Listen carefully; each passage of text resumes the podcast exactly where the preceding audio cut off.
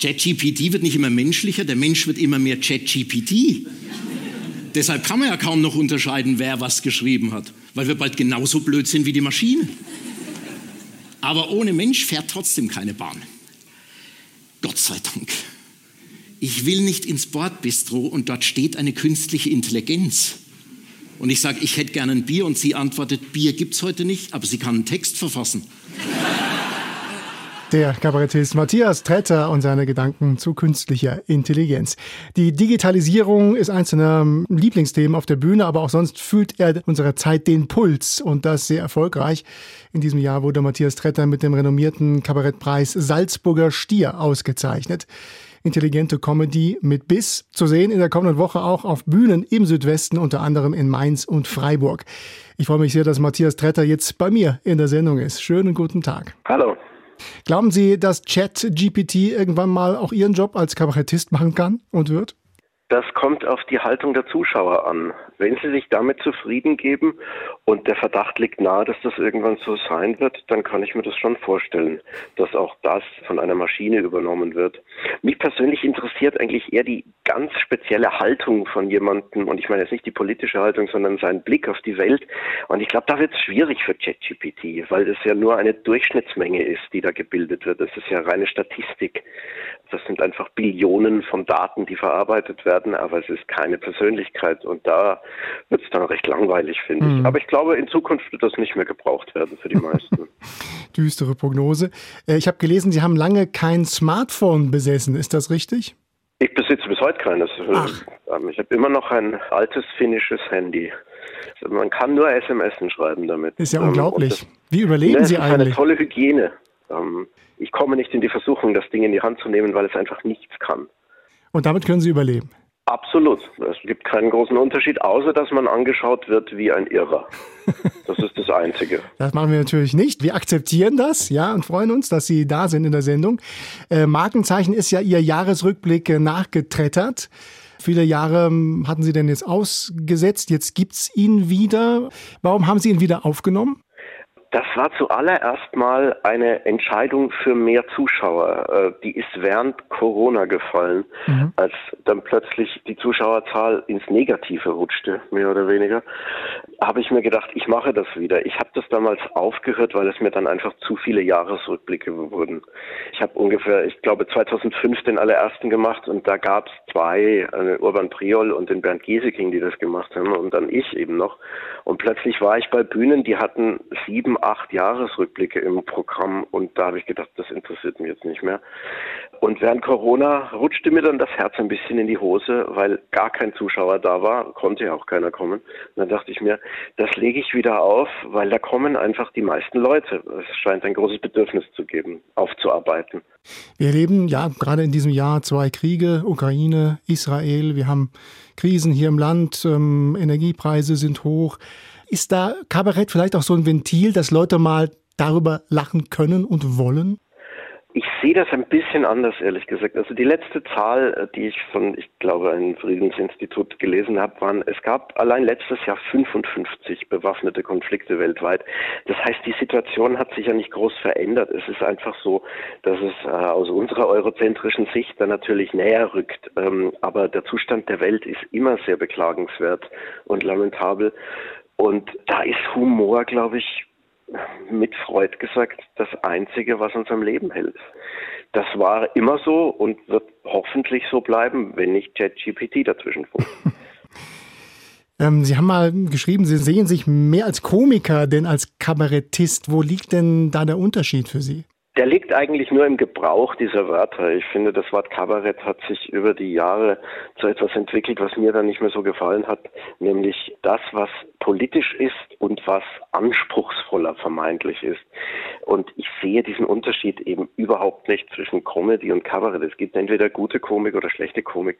Und deswegen ist mir Komiker sehr viel lieber, weil damit nicht so eine Etikettierung verbunden ist. Das zum einen. Und zum anderen ist es noch ein weiter Weg bis zum Satiriker. Ich finde, das ist die absolute Königsklasse. da möchte ich irgendwann hinkommen. Aber da traue ich mich noch nicht. Das von mir zu behaupten. Ein Lob Ihrer Bescheidenheit. Sie sind jetzt 51 Jahre alt. Wann sind Sie denn eigentlich zum ersten Mal mit dem Kabarett in Berührung gekommen? Früher gab es ja keine Comedy. War das auch so Dieter Hildebrand, Scheibenwischer? War das diese Zeit? Absolut. Man ist damit sozialisiert worden. Das ist auch ganz deutlich, wenn man heute Jugendlichen vermitteln möchte, was für einen Job man hat. Also wenn ich gefragt werde, was ich beruflich mache, bei Leuten unter 20, eigentlich unter 30, wenn ich Kabarettist sage, gibt es sehr oft Stirnrunzeln und man merkt, das Gegenüber weiß nicht, wovon man spricht.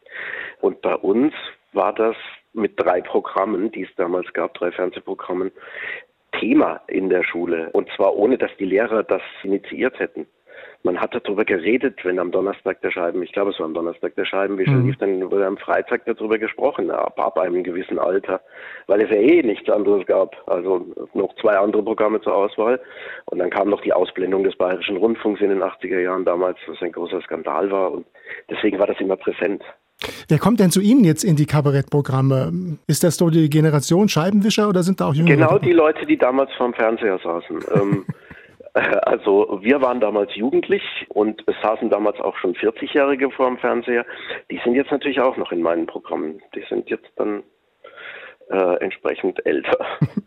Sie sind in Würzburg aufgewachsen, haben Anglistik studiert, Germanistik, haben auch für Literaturmagazine geschrieben und irgendwann kam dann der Drive hin zum Kabarett. Was hat Sie da angetrieben? Die pure Verzweiflung.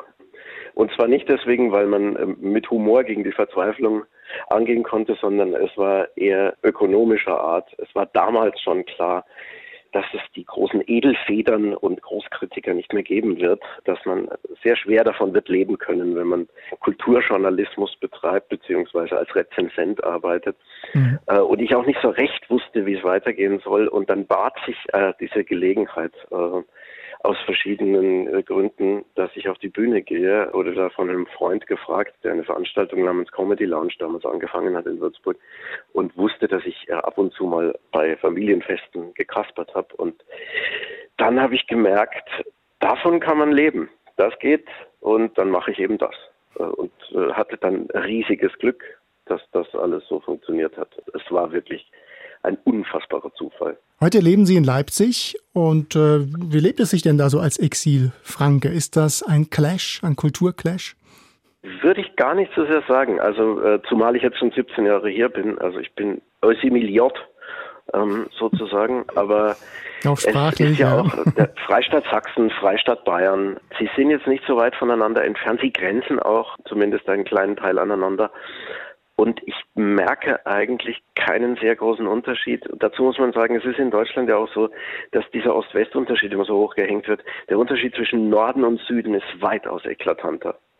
Das wird äh, oft übersehen. Also, dass jemand aus Schleswig-Holstein mit jemand aus Garmisch-Partenkirchen so gut wie nichts zu tun hat.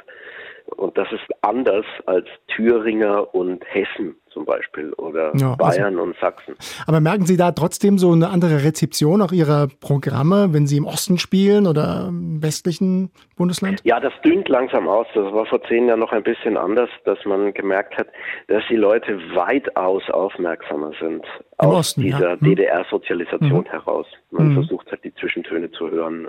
Das geht jetzt langsam ein bisschen auch weg. Sie haben jetzt dieses Jahr den Salzburger Stier bekommen, ganz renommierter Kabarettpreis. Ist das für so einen erfahrenen Kabarettisten jetzt auch noch eine, eine super Auszeichnung äh, und freuen Sie sich darüber? Hat er einen Ehrenplatz bekommen oder stecken Sie das locker weg?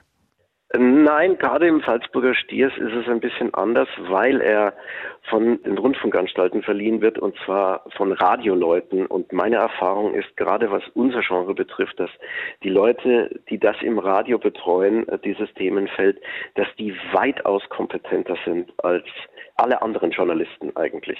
Die, äh, ich kenne diese Kabarettredaktionen und da kümmert man sich wirklich noch um dieses Genre und da hat man einen Überblick, was es gibt was gerade kommt, was gerade geht. Das ist ja im restlichen Bereich nicht so. Also wenn ich Rezensionen über meine oder andere Abende lese, da ist man sehr froh, wenn der Name des Künstlers richtig geschrieben ist. Und das ist eben bei diesen Redaktionen in den Rundfunkanstalten ganz anders und deswegen hat mich dieser Preis sehr, sehr gefreut. Zumal er natürlich europäisch ist. So also heißt das ja immer, Österreich und Schweiz sind mit dabei, die bulgarischen Kollegen haben es leider wieder nicht geschafft. Hm. Ja, wir freuen uns auch, dass Sie bei SWR 2 am Samstagnachmittag zu Gast sind und äh, wir uns mit Ihnen unterhalten können. Ähm, ich will noch sagen, dass Sie kommende Woche unterwegs sind mit Ihrem Programm Nachgetrettert, dem Jahresrückblick. Wir haben darüber gesprochen und zwar in Mainz am kommenden Mittwoch, am Donnerstag in Freiburg und Freitag in Geislingen an der Steige. Herr Tretter, alle unsere Gäste haben immer zum Ende des Gesprächs einen Musikwunsch frei. Wie lautet denn Ihrer? Bei mir ist es vom letzten Album von Blur, uh, The Narcissist, Blur deshalb, weil ich, äh, wie Sie ja schon erwähnt haben, Anglistik studiert habe und just zu dem Zeitpunkt, als der Britpop an seinem absoluten Höhepunkt war, ein Jahr in Schottland verbracht habe im Rahmen meines Studiums. Und da waren Blur und Oasis die beiden großen Bands und Blur mit Damon Alban ist immer noch sehr aktiv. Damon Alban speziell mit ganz vielen Projekten und ich mag die sehr und das deswegen ganz einfach. Das ist mir sehr nah. Den Song hören wir uns jetzt gemeinsam an. Vielen Dank für das Gespräch und viel Glück für die Auftritte in der kommenden Woche hier bei uns im Südwesten. Matthias Tretter. Herzlichen Dank.